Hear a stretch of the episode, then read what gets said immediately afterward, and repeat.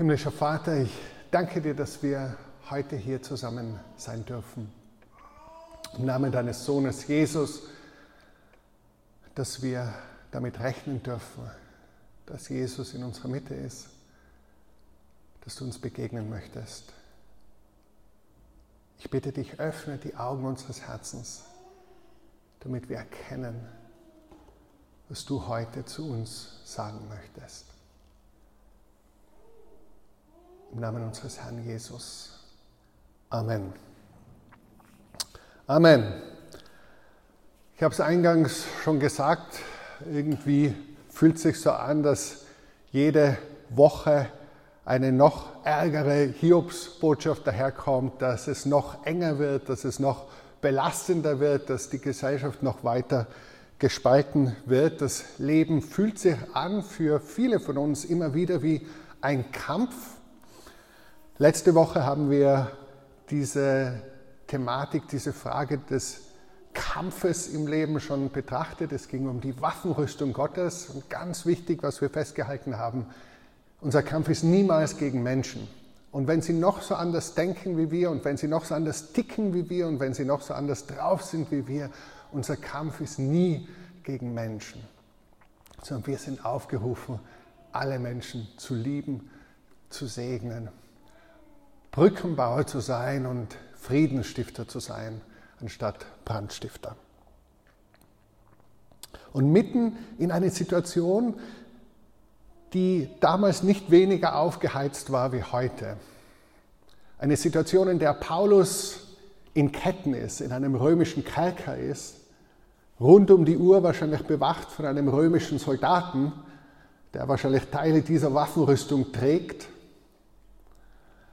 in eine Situation, wo Christen für ihren Glauben ihr Leben riskieren und zum Teil ihr Leben verlieren, in eine Situation, die angespannt ist, die aufgeheizt ist. Mitten hinein sagt Paulus, hört nicht auf, in jeder erdenklichen Weise und zu jeder Zeit zu beten und zu bitten, lasst euch dabei vom Heiligen Geist leiten. Er spricht vom Gebet geleitet vom Heiligen Geist. Und damit schließt sich eine Klammer. Wir sind jetzt in den letzten Versen des Epheserbriefes, haben vor vielen Monaten, ich habe nachgeschaut, am 2. Mai eine Serie begonnen zum Epheserbrief.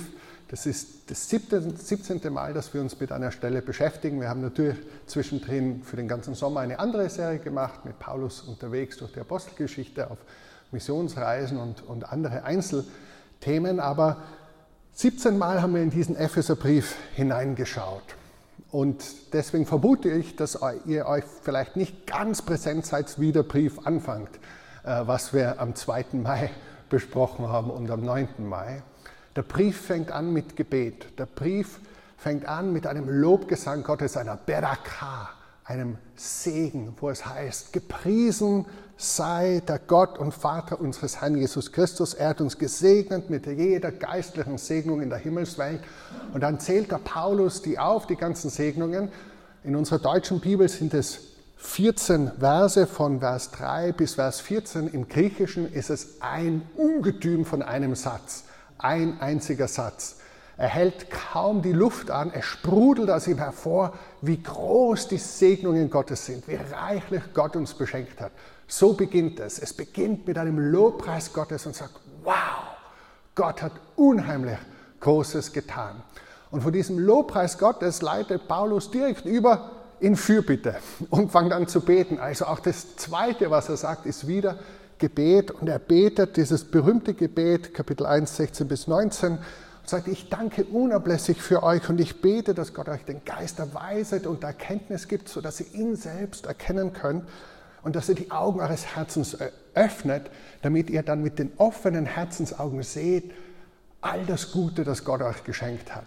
Also es beginnt mit Lobpreis, mit Anbetung Gottes und mit Gebet.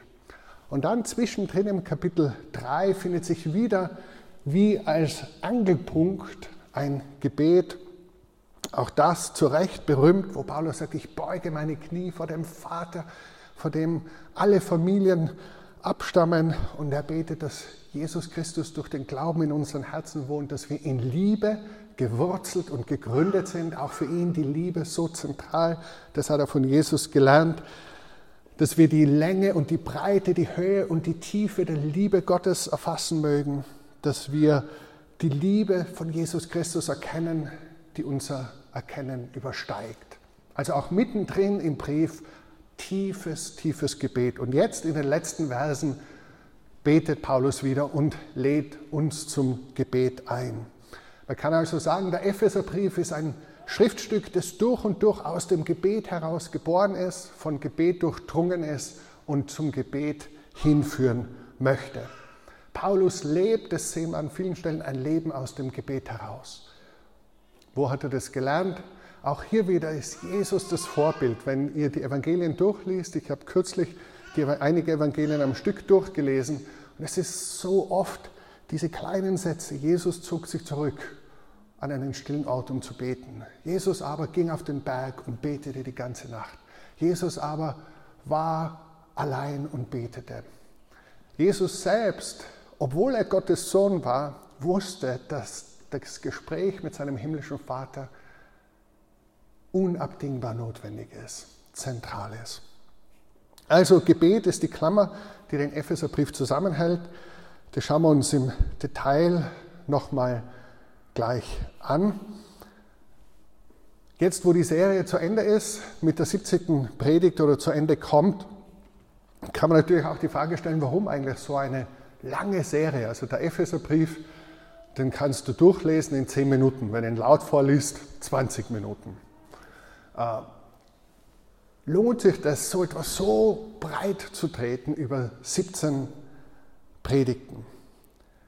Das Erste, das ich dazu sagen möchte, ist, wir sind in guter Gesellschaft. Wir tun das, was unsere Geschwister, unsere Vorfahren im Glauben über die Jahrhunderte immer wieder und immer wieder getan haben.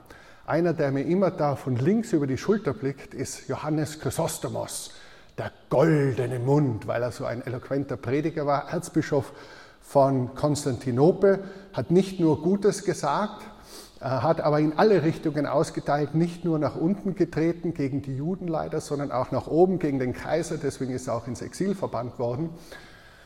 Aber dieser Johannes Chrysostomus hat 24 Predigten gehalten, rund um das Jahr 400 herum. Um den Epheserbrief. Also ein bisschen mehr gebraucht wie wir. In der Reformationszeit vielleicht der einflussreichste aller Reformatoren von seinem Gedankengebäude her, Johannes Calvin, der Reformator in Genf, äh, hat einen Kommentar über den Epheserbrief geschrieben, es war sein Lieblingsbrief und hat eine Predigtserie darüber gehalten, in Summe 48 Predigten. Die kannst du heute kaufen, nachlesen, 700 Seiten. Ähm, das wächst an, einer der eloquentesten, vielleicht einflussreichsten Prediger auch des 20. Jahrhunderts, Dr. Martin Lloyd Jones, genannte Doktor, war Prediger in der Westminster Chapel in London, hat äh, im Herbst 1954 eine Predigtserie über den Epheserbrief begonnen und er hat tatsächlich 230 Predigten über den Epheserbrief gehalten. Also er hat sehr genau genommen. Äh, das kannst du dir auch kaufen. Ich glaube, es sind acht Bände mit in Summe 3000 Seiten. Also ich entschuldige mich, dass ich so oberflächlich geblieben bin und dass wir es nicht so genau gemacht haben. Aber ich denke, im 21. Jahrhundert es strömt so viel auf uns ein über Insta und, äh, und, und alle anderen Kanäle, die äh, bespielt werden, dass vielleicht die Aufmerksamkeitsdauer nicht ganz für die 230 Predigten reicht. Also wir sind in guter Gesellschaft. Und warum machen die Christen das im 4., 5. Jahrhundert? Warum machen sie das in der Reformationszeit? Warum haben sie das im 20. Jahrhundert gemacht? Dahinter steht die Überzeugung, dass in der Bibel, in der Heiligen Schrift der lebendige Gott zu uns spricht. Dass dieses Wort, dass diese Schrift Gott gehaucht ist. Das verbindet uns mit der Überzeugung, dem Grundstock der römisch-katholischen Kirche, der orthodoxen Kirche, der historischen protestantischen Kirchen, der Freikirchen. Das ist unser gemeinsames Erbe und natürlich verbindet es uns mit unseren Vorfahren im Glauben, den Juden, den Nachkommen Abrahams, Isaaks und Jakobs. Jesus hat uns das vorgelebt. in unseren Werten, wenn ihr euch die mal angeschaut habt, empfehle ich euch auf unserer Webseite, könnt ihr auch unsere Werte sehen, ist ein Wort, heißt Glaube mit Wort und Tat. Und da heißt es dann gleich, wir orientieren uns an der Bibel als dem Wort Gottes an die Menschen. Also da steht zum einen dahinter, dass wir glauben, dass wirklich die Bibel inspiriert ist und zu uns spricht, dass es sich deshalb lohnt, genau hinzuhören. Aber das Zweite, was auch gesagt werden muss, ist, dass vieles in der Bibel schwer zu verstehen ist und dass vieles in der Bibel schwer verdaulich ist. Und dass auch deswegen es notwendig ist, genau hinzuschauen, mit unseren Fragen zu kommen und auch ehrlich zu sein, zu sagen, das verstehe ich nicht, das leuchtet mir nicht ein und dagegen wehrt sich alles in mir. Die Bibel hält diese Zweifel, diese Fragen, diese Gefühle aus und lädt sie ein, weil Gott sie einlädt und sie aushält. Ja, und wir wollen ja ganz bewusst eine Kirche sein, vor allem auch für Menschen, die neugierig auf das Christentum blicken oder skeptisch auf das Christentum blicken. Und auch deswegen lohnt es sich genau hinzuschauen. Und deshalb war es wichtig, dass man nicht die schwierigen Stellen überspringen, wo es zum Beispiel heißt, die Ehefrauen sollen sich ihren Männern unterordnen oder die Sklaven sollen ihren Herren gehorsam sein, und das braucht natürlich Zeit. Und da haben wir äh, vielleicht äh, äh, mehr einen, eine Vorlesung uns teilweise am Sonntagvormittag oder ich habe sie euch zugemutet als eine Predigt. Aber mein Wunsch dahinter ist, dass wir mündige Leserinnen und Leser werden, die einerseits eine Liebe zur Bibel haben, die aber auch fähig sind, mit diesen Fragen, die uns kommen, ehrlich zu sein und konstruktiv umzugehen. Deshalb also diese Serie, die wir heute abschließen. Ich habe es genossen. Ich wusste immer, mit welchen Versen ich als nächstes mich auseinandersetzen musste und konnte da mit dem Herrn im Gedanken und im Gebet ringen. Aber genug dieses Überblicks und der Einordnung. Nichts mehr hin zum heutigen Text. Und der heutige Text berührt ja auch eine, eines dieser Wertebare, die wir uns als Citykirche auf die Fahne geheftet oder auf die Website geschrieben haben und hoffentlich mehr und mehr leben, nämlich Gebet und Gottvertrauen. Gebet und Gottvertrauen, da heißt, wir sehnen uns nach der Kraft des Heiligen Geistes, nach Gottes Wirken in unserer Mitte, weil wir wissen, dass all unser Vermögen, all unsere Bildung, all unser Engagement, all unsere Kraft zu kurz greift für das, was wir eigentlich brauchen. Dass wir Gott in unserer Mitte erleben wollen. Ich sage es euch ganz ehrlich, Glaube, Christsein, Kirche ohne den lebendigen Gott in der Mitte ist unheimlich mühsam und ich finde auch, ehrlich gesagt, für mich völlig uninteressant. Wenn nicht der lebendige Gott in der Mitte steht und wir nicht immer wieder eingeladen werden und die Möglichkeit haben, dem lebendigen Gott zu begegnen, dann dann freut es mich nicht, ganz ehrlich. Aber Gott sei Dank ist ja genau das, was Jesus uns vorlebt, wohin Jesus uns führen will, uns einlädt. Da heißt es also, ich lese jetzt aus der Basisbibelübersetzung, hört nicht auf, in jeder erdenklichen Weise und zu jeder Zeit zu beten und zu bitten. Lasst euch dabei vom Heiligen Geist leiten, dazu müsst ihr stets wachsam sein und dürft nicht aufhören, auch für alle Heiligen zu bitten. Ich liebe das Bild, weil das Bild für mich diese äh, zum Gebet gefalteten Hände einer älteren Frau äh, für mich die Einfachheit des Gebets ausdrückt. Ich muss nicht irgendwie kraftstrotzend sein, ich brauche keine akademischen Titel dafür, ich brauche keine besonderen Qualifikationen dafür, als nur die Bereitschaft, mich dem lebendigen Gott zuzuwenden. Gerade in unserer Schwachheit ist Gott stark. Und ich wünsche mir so sehr, dass wir in unserer Citykirche hier in Wien, aber dass wir überhaupt in Wien und in Österreich ganz, ganz viele noch mehr Männer und Frauen haben. Es gibt ja Gott sei Dank schon nicht wenige, die im stillen Kämmerchen genau das machen. Die Hände falten, die Knie beugen vielleicht und den lebendigen Gott bestürmen für unser Land, den lebendigen Gott bestürmen für unsere Familien, für unsere Gesundheitssystem, für unser Bildungssystem, für unsere Politik, für unsere Gemeinden, für unsere Kirchen, äh, für die Menschen, die einsam und alleine sind, für die Kranken, für die Jungen, für die Alten, die bestürmen den lebendigen Gott. Ich wünsche mir so sehr einen Aufbruch des Gebets, eine Gebetsbewegung. Und ich möchte euch im nächsten Bild zeigen, unsere schwachen zum Gebet gefalteten Hände schließen sich an wie ein Stecker in eine Steckdose mit Starkstrom. Nämlich schließen sich an an die Kraft des lebendigen Gottes, der das All, das Weltall erschaffen hat und erhält. Deshalb dieses Bild von der Milchstraße und den Abermilliarden von Sternen, die Gott geschaffen hat und erhält. Wenn du die Hände faltest und betest, oder wenn du aufstehst und betest oder hinkniest und betest, spazieren gehst und betest, Auto fährst und betest, U-Bahn fährst und betest, wo auch immer, wie auch immer du betest, du bist im Kontakt, du trittst in Kontakt mit dem lebendigen Gott, der Himmel und Erde erschaffen hat. Und es ist für mich so faszinierend, diese Einfachheit des Gebets auf der einen Seite, diese Schwachheit und diese enorme Kraft und Realität, mit der wir durchs Gebet in Beziehung treten. Paulus sagt, dass wir auf jede erdenkliche Weise und zu jeder Zeit beten und bitten sollen. Ähm, zu jeder Zeit, das ist eine Herausforderung. Also ich könnte von mir noch nicht behaupten, dass ich dort bin. Ich habe euch erzählt, ich habe äh, von Frank Laubach gelesen, ein Missionar aus dem frühen 20. Jahrhundert, der so ein Experiment gestartet hat 1930, wirklich jede Minute eines Tages zumindest einmal an Gott zu denken pro Minute. Und es ist total spannend, wie er da an seinen Vater schreibt und sagt, wie mühsam das ist, aber das, wie, wie süß es ist und wie viel Kraft es ihm gibt und wie sich sein Denken und sein Schaffen und sein Arbeiten klärt, je mehr es ihm gelingt. Äh, spannender Selbstversuch, äh, kann man äh, käuflich erwerben, das Buch ist, ist spannende Sache. Frank Laubach, jede Minute mit Gott oder so ungefähr heißt das.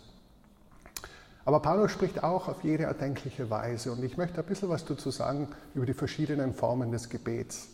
Ich weiß nicht, ob du bei Gebet eher ein schlechtes Gefühl hast, schlechtes Gewissen. Für viele Christen ist das so, man hört beten und denkt sich, ja, sollte man machen, sollte man mehr machen, aber ist mühsam und ich schlafe so oft ein und, und wenn ich anfange, meine Gedanken nicht irgendwo hin und mir fallen hunderttausend Sachen ein, die nur zu erledigen sind, diese Amazon-Bestellung und das wollte ich noch abbestellen und den sollte ich noch anrufen und das wäre noch zu tun. Kennt ihr das? Äh, und so, man hat ein schlechtes Gewissen oft, wenn es um Gebet geht. Und das ist so not helpful. Ähm, Gott lädt uns ein. Die einfachste Art des Gebets und ich denke auch die grundlegendste ist die Bitte. Äh, ihr kennt das Sprichwort Not lehrt beten. Wenn jemand niest, sagt man, helf Gott. Ja, war zur Bestzeit so, in Corona-Zeiten wieder ganz besonders aktuell. Helf Gott.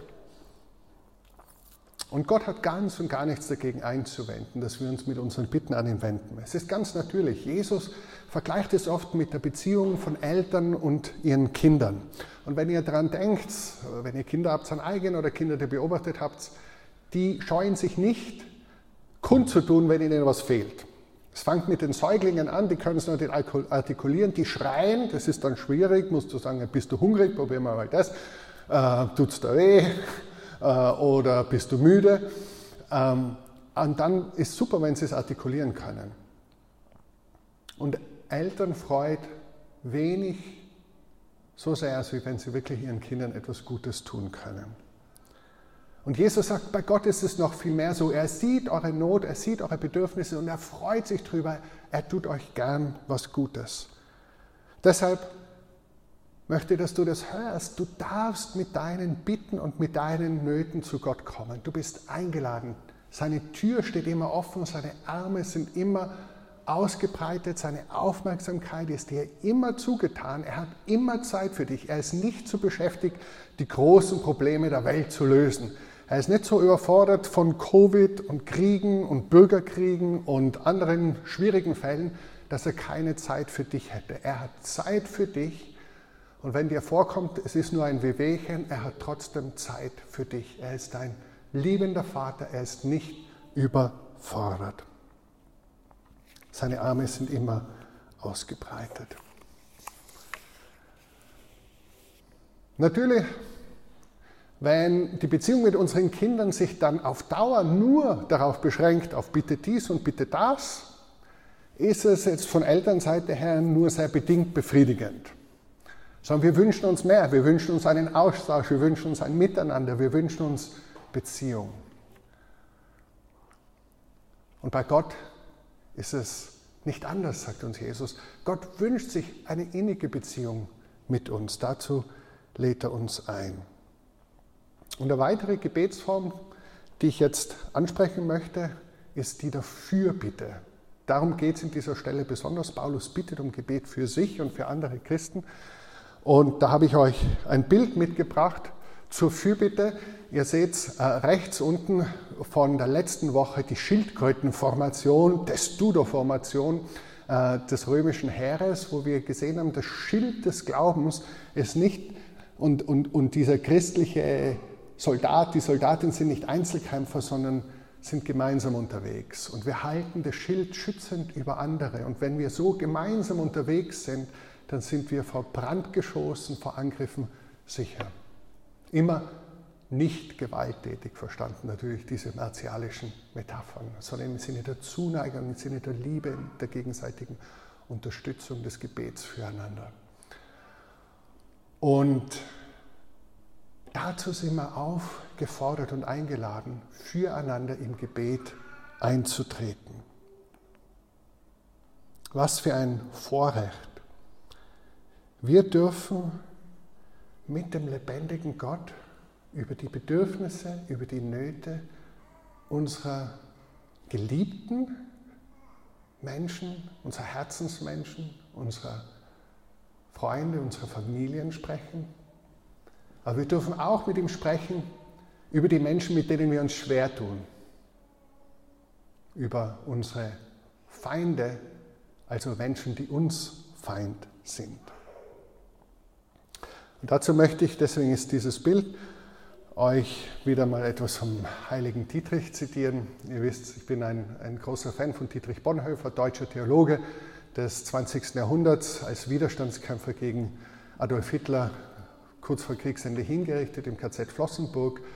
Er hat sich sehr eingesetzt für die bekennende Kirche, den Teil der evangelischen Kirche, die standhaft dagegen gehalten hat, gegen den Zeitgeist, gegen die Nazis, gegen den Antisemitismus, gegen die Vereinnahmung der Kirche für politische Zwecke dunkelster Natur. Und er hat ein Sammelvikariat gegründet, so ein Predigerseminar, gemeinsam mit anderen, das haben sie äh, in Finkenwalde betrieben, die in den Jahren 35 bis 37 wurde dann von der Gestapo geschlossen. Und er hat dann im Jahr 38 niedergeschrieben, was sie gelernt haben über dieses gemeinsame Leben. In dem Fall waren es alles Männer, die sich auf das pastorale Amt in der evangelischen Kirche, der bekennenden Kirche, vorbereitet haben. Aber das Buch ist vielleicht sein einflussreichstes Buch geworden. Viele Familien haben es mit Gewinn gelesen und für das Familienleben als christliche Familien davon gelernt. Viele Gemeinden haben es gelesen und haben ganz viel praktische Anleihen, Anleihen genommen, wie Gemeindeleben ausschauen kann.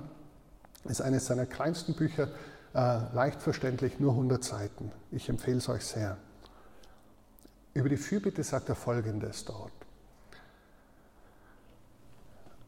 Eine christliche Gemeinschaft lebt aus der Fürbitte der Glieder füreinander oder sie geht zugrunde. These.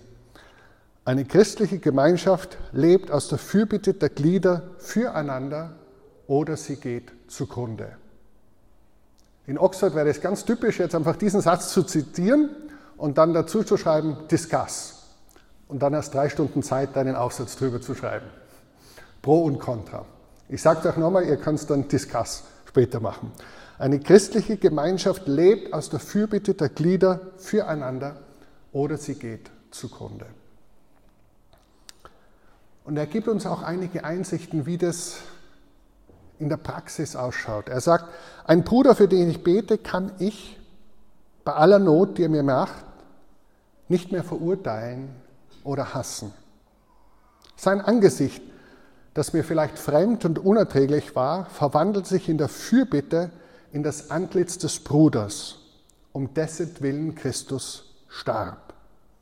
in das Antlitz des begnadeten Sünders. Es gibt keine Abneigung, keine persönliche Spannung oder Entzweiung, die nicht in der Fürbitte, was uns betrifft, überwunden werden könnte. Hast du das schon mal gemacht, für jemanden wirklich in die Fürbitte zu gehen, mit dem du dich extrem schwer tust? Ich habe letzte Woche empfohlen, denkt an eine Politikerin oder einen Politiker, mit denen ihr euch extrem schwer tut. Und die Person, die euch jetzt als erstes einfällt, einheimisch oder international, betet einmal eine Woche lang für die. Das bedeutet nicht, dass wir alle Meinungen gutheißen, überhaupt nicht, weit gefehlt. Aber es bedeutet, dass unser Herz verwandelt wird auf eine Weise, die Gott gefällt, wenn wir für Menschen eintreten, gerade für die, mit denen wir uns schwer tun. Und gerade auch jetzt in dieser Pandemie, ich habe gesagt, wir sollen nicht Brandstifter sein und Öl ins Feuer der gespaltenen Gesellschaft gießen, sondern Friedenstifter sein, versöhnen, vermitteln, wo es möglich ist. Und es ist oft nicht einfach. Wenn du dich hineindenkst, äh, stell dir vor, jemand arbeitet im Gesundheitssystem, vielleicht auf der Intensivstation und betreut seit zwei Jahren Menschen, äh, die schwerstkrank sind, viele davon, die sterben und ist am Limit, ist körperlich am Limit, ist psychisch am Limit, die ganze Abteilung ist am Limit und er oder sie empfindet es so, es liegen jetzt viele Menschen bei uns auf der Station, die nicht hier sein müssten, wenn sie sich hätten impfen lassen. Das wäre vermeidbar gewesen. Versetz dich hinein, wie es diesem Pfleger oder dieser Ärztin geht, die das Woche für Woche erleben. Und wie das Unverständnis und der Frust und der Druck wachsen. Und bete für sie und bete für ihn. Und bete für Kraft und bete für Versöhnung. Versetz dich hinein in Menschen, die die Pandemie anders erleben als du. Oder versetz dich hinein in jemanden, der viel gelesen, viel gehört hat, der vielleicht nicht Naturwissenschaftlerin oder Naturwissenschaftler ist, der von Naturwissenschaftlern oder von Freunden oder von Menschen, denen er oder sie persönlich vertraut, vielleicht mehr vertraut als der Politik und als den Medien und ist zu einer Entscheidung gekommen, für mich ist die Risikoabwägung anders. Ich schätze es für mich so ein, dass ich aufgrund meines besten Wissens und Gewissen mich jetzt nicht impfen lassen möchte. Ich habe mir Gedanken darüber gemacht, ich habe mich informiert, dort stehe ich. Auf meinem besten Wissen und Gewissen. Und der jetzt erlebt, du bist der Buhmann, du bist der Sündenbock, dir haben wir das zu verdanken, du bist, äh, die, treibst die Pandemie der Ungeimpften voran und du bist der, die Tyrannei der Ungeimpften aufrichten will. Ich sage nichts zu den wissenschaftlichen Fakten dahinter, ich sage nichts zur Beurteilung der Situation dahinter. Wofür ich werben möchte, ist, dass wir uns hineinversetzen und hineinfühlen in Menschen, die das Ganze anders erleben. Gerade dort, wo es uns unangenehm wird, gerade dort, wo wir uns schwer damit tun, gerade dort, wo wir an unser Limit kommen. Und dass wir beten, beten für Menschen, die es anders sehen und anders erleben. Das heißt nicht, dass wir uns nicht einsetzen und sagen, ich sehe es aber anders und aus diesen Gründen sehe ich es anders. Es finde ich, unheimlich wichtig, dass wir die Auseinandersetzung haben. Es wird heute die Gelegenheit geben, auch im Anschluss an den Gottesdienst Fragen an jemand zu stellen, der sich naturwissenschaftlich damit befasst und seit äh, zwei Jahren eine Station betreut als Primat der, äh, wo Covid-Patienten behandelt werden. Also es, es ist die Auseinandersetzung ist wichtig, aber wofür ich werben möchte, ist, dass wir füreinander beten, dass wir uns hineinversetzen, dass wir möglichst empathisch sind und dass wir nicht zulassen, dass die Liebe erkaltet. Dass wir nicht zulassen, dass die Liebe erkaltet, sondern dass wir maximal weit bleiben in unserem Herzen, dem Einzelnen und der Einzelnen gegenüber. Jeder von uns hat andere Voraussetzungen, wie wir Dinge wahrnehmen, wie wir Dinge erkennen, welche Ausbildung wir haben, welchen Zugang wir haben. Und ich möchte dafür werben, dass wir im Gebet füreinander beten, und zwar innerhalb der christlichen Kirchen und in der ganzen Gesellschaft. Zurück zu Bonhoeffer. Da bin ich weniger auf Glatteis, wenn ich den Bonhoeffer zitiere. Ist echt schwierig. Ich bin so, ich, ich, ich versuche echt vorsichtig zu sein. Äh, ihr könnt es mir gerne sagen, wenn eine Formulierung euch überaufgestoßen ist. Ihr wisst ja, ich bin sehr äh, freudig über, über Rückmeldungen aller Art. Fürbitte tun heißt, sagt Bonhoeffer, dem Bruder dasselbe Recht einräumen, das wir empfangen haben. Nämlich vor Christus zu stehen und an seiner Barmherzigkeit Anteil zu haben. Es ist damit deutlich, dass auch die Fürbitte ein schuldiger Dienst an Gott und an unserem Bruder ist, der täglich getan sein will.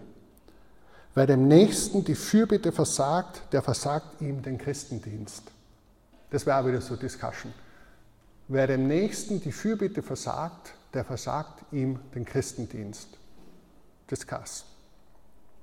Es ist weiterhin klar geworden, dass die Fürbitte nicht eine allgemeine verschwommene, sondern eine ganz konkrete Sache ist.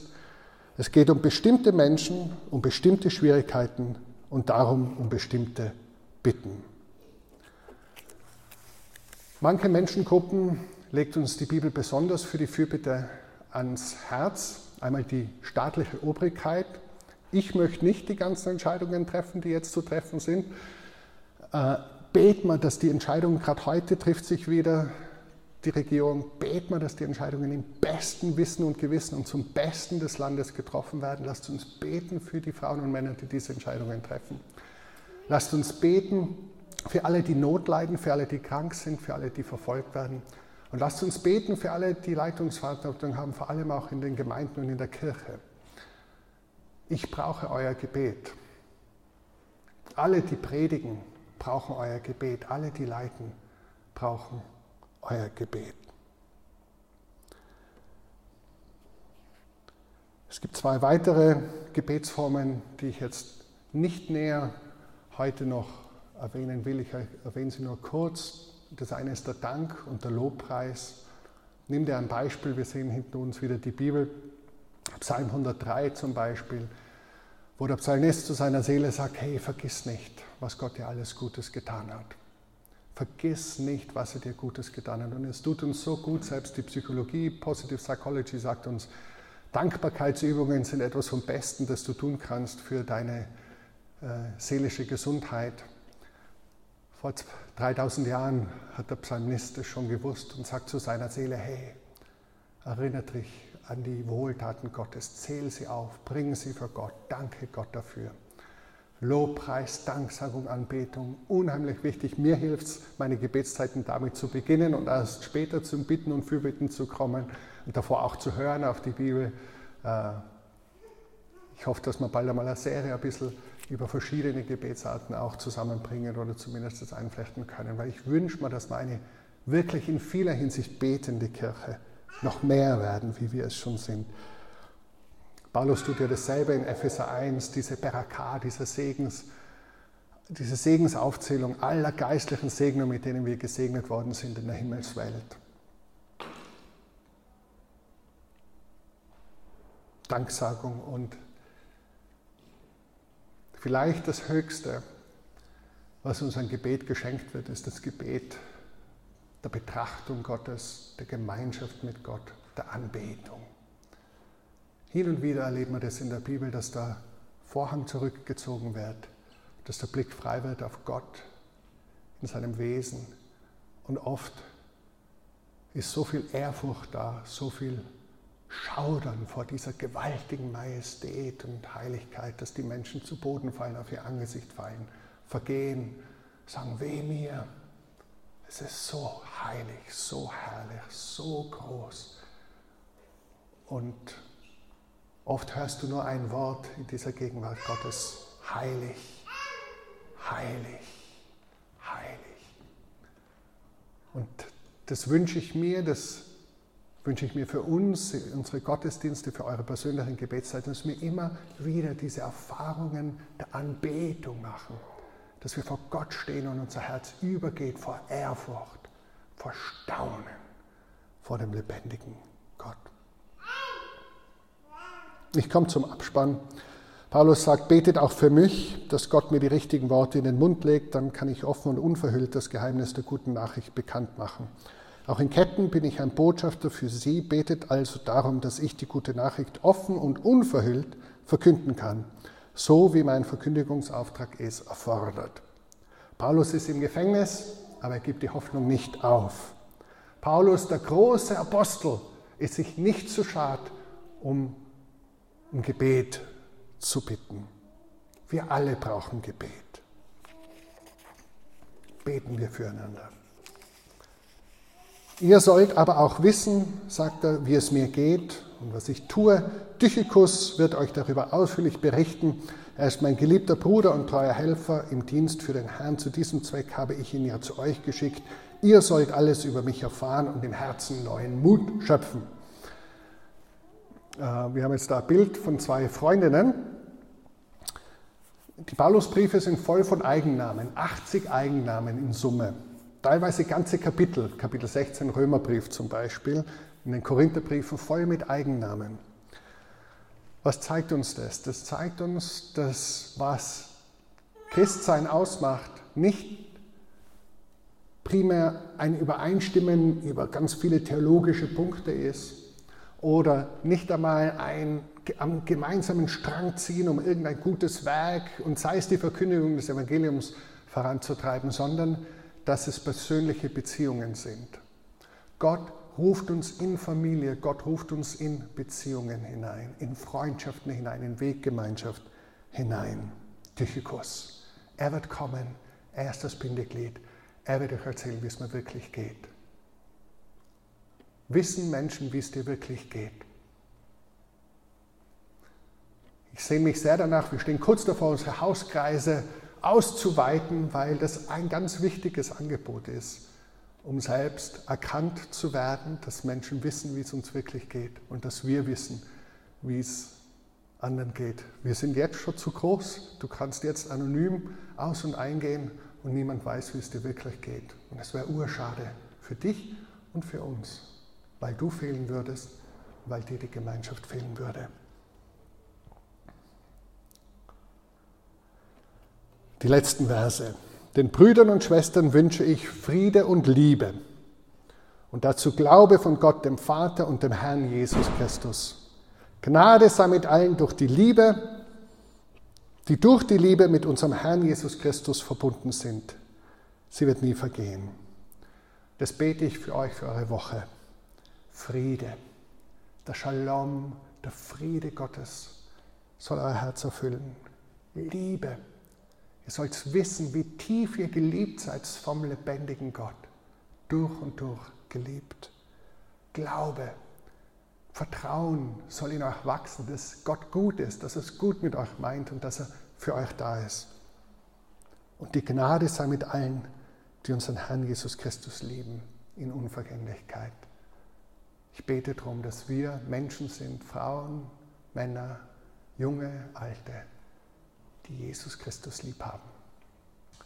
Amen. Die Marin wird jetzt ein Response-Lied äh, spielen. Du kannst gerne sitzen bleiben und das Gehörte auf dich einwirken lassen. Du darfst aber auch gerne aufstehen und mitsingen.